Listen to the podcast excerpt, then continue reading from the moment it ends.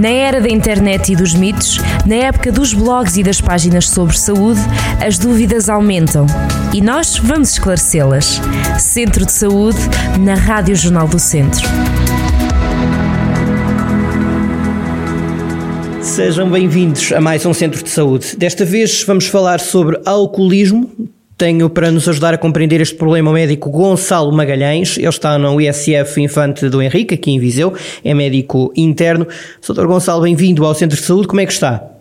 Muito obrigado, Carlos. Antes de mais, agradecer por este convite que me foi endereçado Ora, para falar um bocadinho sobre este tema sempre tão pertinente e atual como é o alcoolismo. Exatamente. Doutor, então eu começo por lhe perguntar exatamente isto, que é, sabe-se que o alcoolismo é um sério problema de saúde pública, todos já ouvimos falar, há campanhas, etc., mas qual é a verdadeira dimensão desta questão?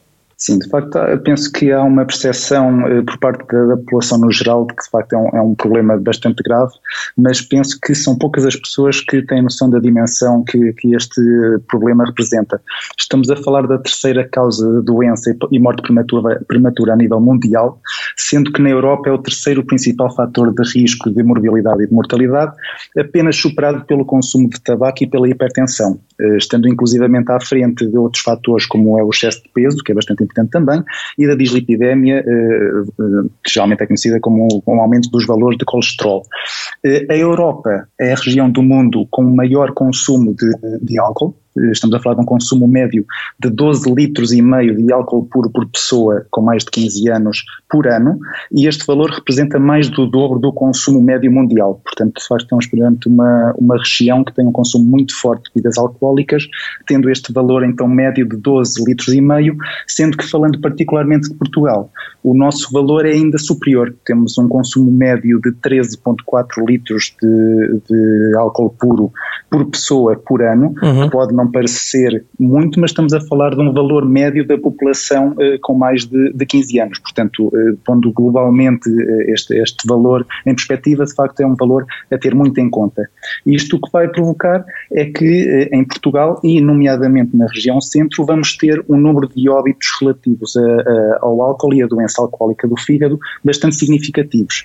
E a nossa região do centro é, é a segunda região com o maior número de óbitos relativos à doença alcoólica do fígado, apenas atrás da região norte, e no que toca a internamentos hospitalares relacionados com o consumo de álcool, estamos apenas atrás da região de Lisboa, mas por pouco. Portanto, estamos a falar de uma região na qual nos inserimos com um forte consumo eh, excessivo de álcool. Ó oh, doutor, vamos aí exatamente a esse ponto, que é o que é que define um consumo excessivo de álcool e se há algum número de bebidas ou de volume de álcool que está estabelecido para, para definir este limite? Eh, sim, nós temos como base a chamada bebida padrão. A bebida padrão é o volume de bebida alcoólica que contém 10 gramas de álcool puro.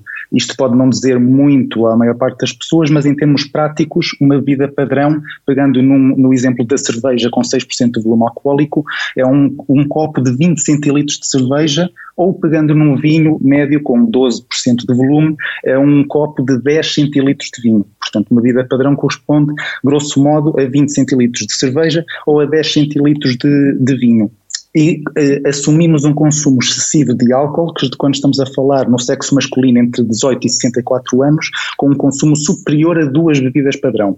A partir dos 65 anos, esse, essa quantidade máxima diária baixa para uma bebida padrão, sendo que nas mulheres, independentemente da idade, a quantidade máxima diária recomendada é de uma bebida padrão. Portanto, eh, para ter um bocado bem em conta, muitas vezes os nossos utentes referem-nos que só bebem um, um copinho de, de vinho à refeição uhum. ou uma cerveja à tarde, mas geralmente o copinho não são estes 10 centilitros.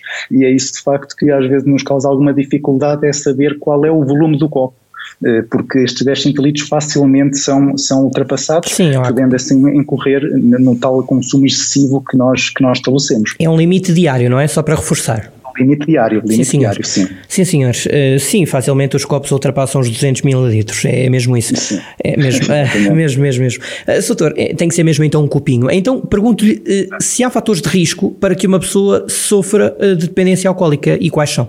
Sim, há, há, vários fatores de risco. Sabemos que o sexo masculino é um fator de risco para que haja uma, um distúrbio de, de consumo excessivo de álcool. Geralmente, das idades entre 18 e 29, há um maior eh, consumo. Quando estamos perante utentes com, eh, com uma incapacidade significativa, quer eh, devido a um acidente, quer devido a uma, uma patologia incapacitante, se houver já um, um historial de abuso de, de outro tipo de substâncias, nomeadamente drogas, sabemos que há um maior risco para que haja esse consumo excessivo. Quando estamos perante uh, utentes com alguma patologia do humor, patologia psiquiátrica, como é o caso da depressão major ou com o distúrbio bipolar, sabemos que também há um consumo superior ao normal e também naquelas perturbações de personalidade, pessoas mais antissociais também têm um maior risco de ter este consumo excessivo.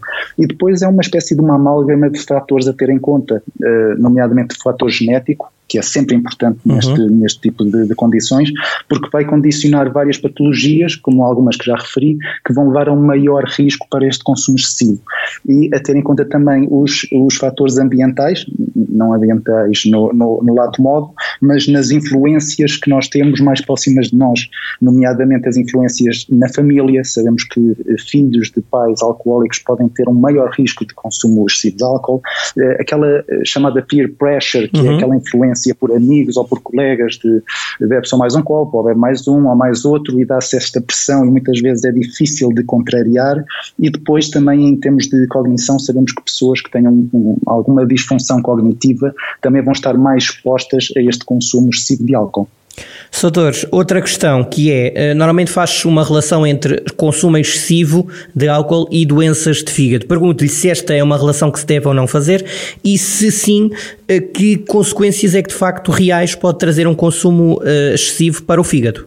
Sim, virtualmente o consumo excessivo de álcool vai ter influências em todos os sistemas orgânicos do corpo. Uh, o, do fígado é apenas mais um, mas temos bastante, temos um, uma vasta uh, panóplia de manifestações de, devido a este consumo, nomeadamente o, lesões traumáticas, muitas vezes derivadas de quedas que se dão depois do consumo excessivo de álcool, temos perturbações psiquiátricas como ansiedade, como depressão, como o risco de suicídio, que sabemos que uh, nas pessoas com consumo excessivo de álcool, o risco de terem tentativas, tentativas de suicídio ao longo da sua vida é cerca de 7 vezes superior da população que não tem este consumo.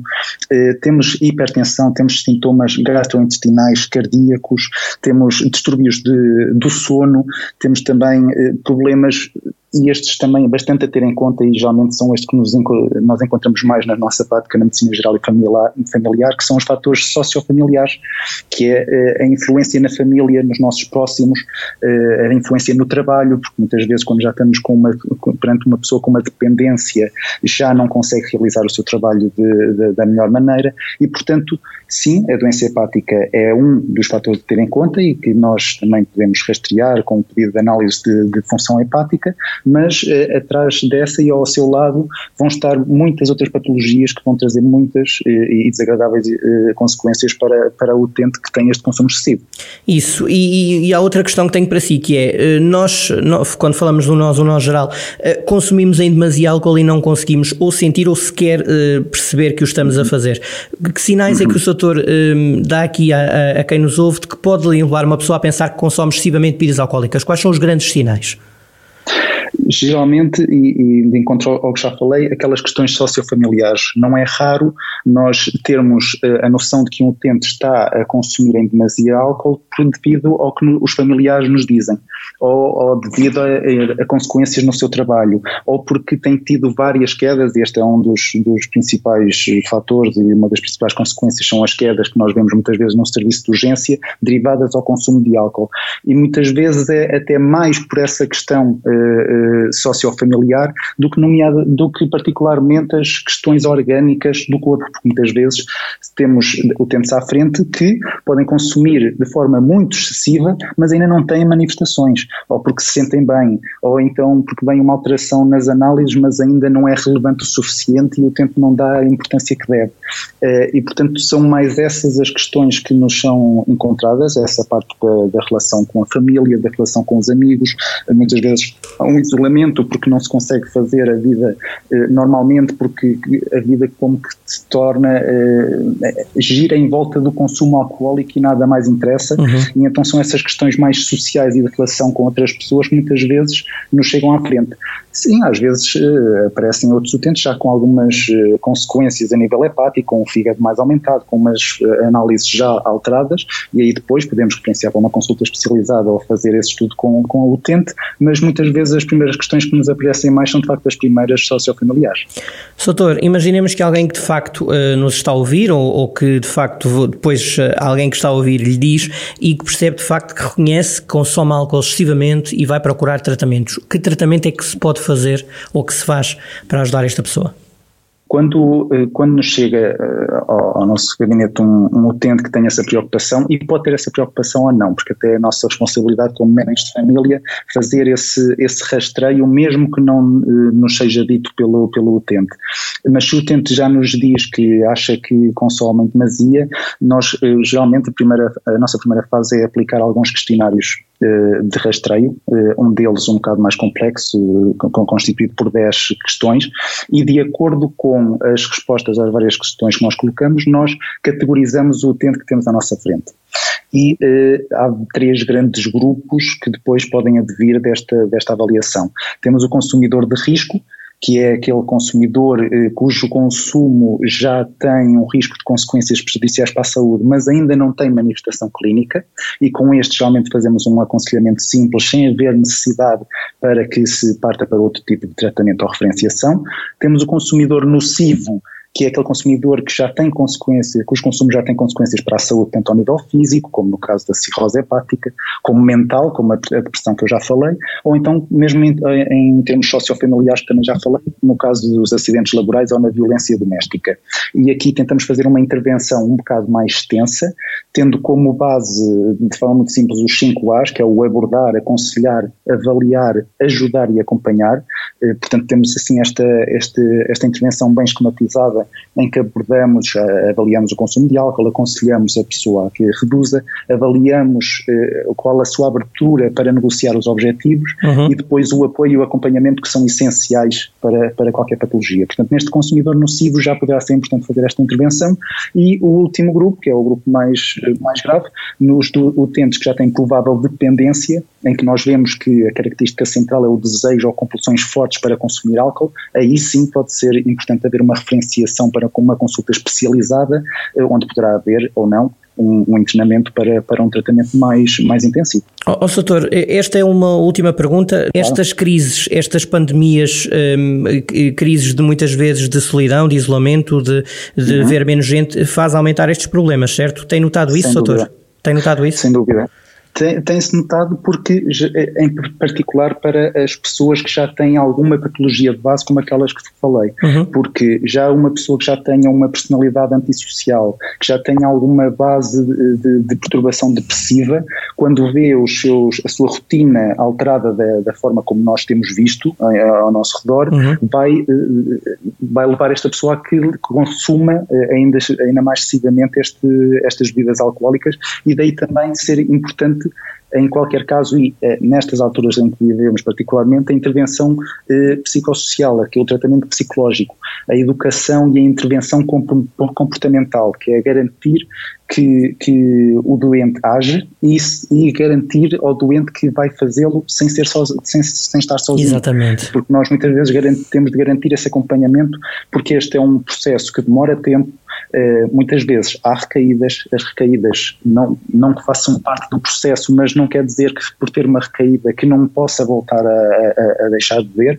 e, portanto, garantir esse acompanhamento constante ou, ou, por consultas telefónicas nesta fase, infelizmente ainda, ainda, acontece, ainda acontece com bastante frequência, ou então em várias consultas eh, em que muitas vezes basta um telefonema só perguntar como é que está, eh, voltou a ver como é que se sente, como é que estão as coisas em casa e eh, de facto promover algumas estratégias para que o, utente sozinho, porque é, é do utente que deve partir a motivação, nós só damos um, um pequeno um empurrão nessa uhum. direção, mas é importante que ele mantenha essa motivação, que perceba que o alcoolismo de facto tem consequências muito graves, que pode levar à morte, e como tal nós só somos, somos apenas mais uma ajuda e nesta fase em particular tentamos garanti-la, eh, por vezes não é, não é muito fácil, mas fazemos o nosso melhor, como é óbvio. Isso mesmo. Soutor Benhage, obrigado por todas estas dicas, estas indicações e de facto quem se sentir que está a passar esta linha, esta margem, eh, os médicos e as médicas, os profissionais e as profissionais de saúde estão aqui para, para ajudar. Soutor Benhage, muito obrigado, saúde a todos e, e força, está bem? Força, todos juntos muito vamos tentar obrigado. ultrapassar isto. Obrigado por claro tudo, obrigado, até já, muito até já. Obrigado. Benhaja. Estivemos então à conversa com o Dr. Eh, Gonçalo Magalhães, ele está no ESF Infanto Henrique, aqui em Viseu. Já sabem, o programa fica disponível em podcast em jornaldocentro.pt. Hoje falámos sobre alcoolismo. Centro de Saúde na Rádio Jornal do Centro.